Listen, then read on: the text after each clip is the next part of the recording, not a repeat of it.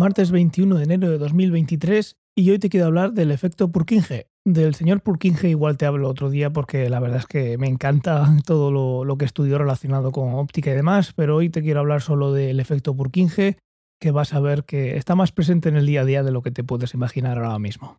Verás, imagino que te habrás dado cuenta que las luces de atrás de un coche son rojas, los cuadros de mando del coche también suelen ser rojos por la noche, y un montón de otras cositas como pueden ser estas linternas que hacen para cuando vas a hacer algo por, por la noche, en oscuridad o incluso si tienes un smartwatch, hay veces que estos pueden usar la pantalla como linterna y hay un modo en el que también se pone la pantalla roja.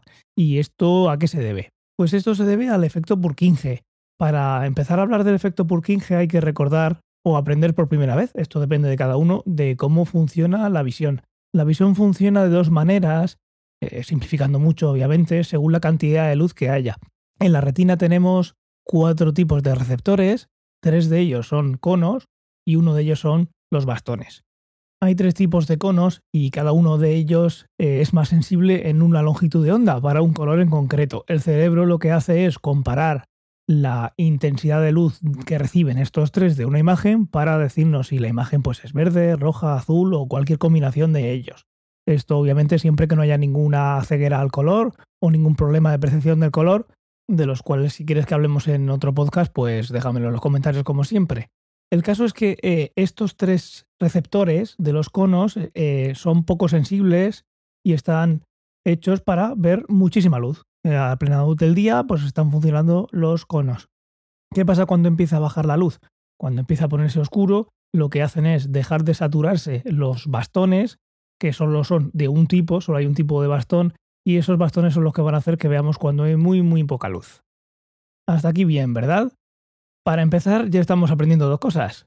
Una, que hay dos tipos de, visión según la cantidad de luz, y otra, si hemos dicho que hacen falta tres tipos de conos para ver los colores y solo hay un tipo de bastones, pues por la noche todos los gatos son pardos. De aquí viene esa expresión. Cuando hay muy muy poca luz, no somos capaces de distinguir colores, somos ciegos al color. Y aquí es donde entra en juego el efecto Purkinje. Si nosotros estamos de día viendo objetos con muchísima luz y tenemos estos tres receptores, los tipos de conos, en nuestro máximo de sensibilidad está alrededor de 550 nanómetros, que eso no es más que una medida física para decir que si tenemos tres bombillas o muchísimas bombillas, todas las que queramos, que emiten a la misma intensidad físicamente, nosotros vamos a notar que brilla más el verde. Eso es porque brilla más el verde o porque brillan los otros menos por comparación. O visto de otro modo, menos sensible a otros colores. Y obviamente no es casualidad que el máximo solar sea también en esta longitud de onda. Si el sol emite más ahí, pues obviamente la evolución ha llegado a un punto en el que tenemos que trabajar menos, ¿no? Para ver, ver lo mismo. Optimización, vaya. El caso es que esto cambia por la noche cuando se hace de noche y de repente estamos usando en lo que se llama visión escotópica, estamos usando solo los bastones, ya sería casualidad que el máximo de estos bastones también estuviera en el 555 y la verdad es que no lo es.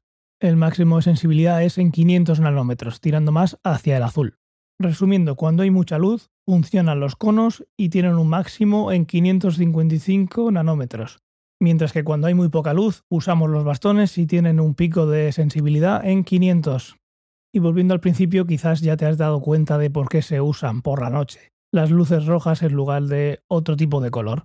Adaptarse a la oscuridad es un proceso que lleva bastante tiempo. Si quieres realizar una observación astronómica de un objeto que sea muy tenue, tienes que estar mucho tiempo sin mirar una fuente de luz. ¿Por qué? Porque tiene que pasar un tiempo hasta que los bastones se desaturen y empiecen a, volver a, a, mandarnos información al cerebro, a que se acostumbren a la oscuridad, vaya. Por otra parte, es muy fácil saturarlos, es muy fácil volver a la situación en la que hay que volver a esperar muchísimo tiempo, estamos hablando igual media hora, para que se vuelvan a acostumbrar a la oscuridad absoluta. Entonces, si queremos tener una adaptación a la oscuridad para poder conducir o para hacer una observación astronómica o estamos haciendo una ruta de senderismo o lo que sea, ¿cómo podemos hacer para ver sin que rompamos esa adaptación a la oscuridad? Pues sí, obviamente con luces rojas. Las luces rojas están en la parte opuesta del espectro a la azul y cuando ponemos una luz roja, si estamos viendo la luz roja es porque estamos usando los conos. Estamos molestando a los conos, estamos haciendo que trabajen, mientras que por la otra parte los bastones no están detectando esa luz y por lo tanto no estamos saturándolo, no estamos haciendo que el ojo pierda esa adaptación a la oscuridad, que podría ser un peligro si vamos conduciendo o si estamos haciendo una ruta de senderismo, pues puede hacer que miramos, miremos en el suelo un momento para ver si vamos a tropezarnos, pero que de repente cuando volvemos a mirar al camino o lo que sea, esa adaptación a la oscuridad la hayamos perdido. ¿Dónde más se pueden ver este tipo de luces rojas para evitar ese deslumbramiento? Pues en submarinos cuando tienen que ir de camuflaje y no pueden tener luces encendidas, pero tienen que estar viendo instrumentos, pues van a tener las luces rojas para poder seguir trabajando en la oscuridad, que es donde suelen hacerlo. En laboratorios también se hace. Estoy seguro que en el día a día has visto muchos sitios en los que se usa este tipo de luz. Puede ser que esa luz roja sea por otro motivo, pero si te acabas de dar cuenta que es por este motivo, para no perder esa adaptación a la oscuridad, espero que me lo cuentes en t.me barra ciencia o ficción. Y sin nada más, eh, un saludo y hasta mañana.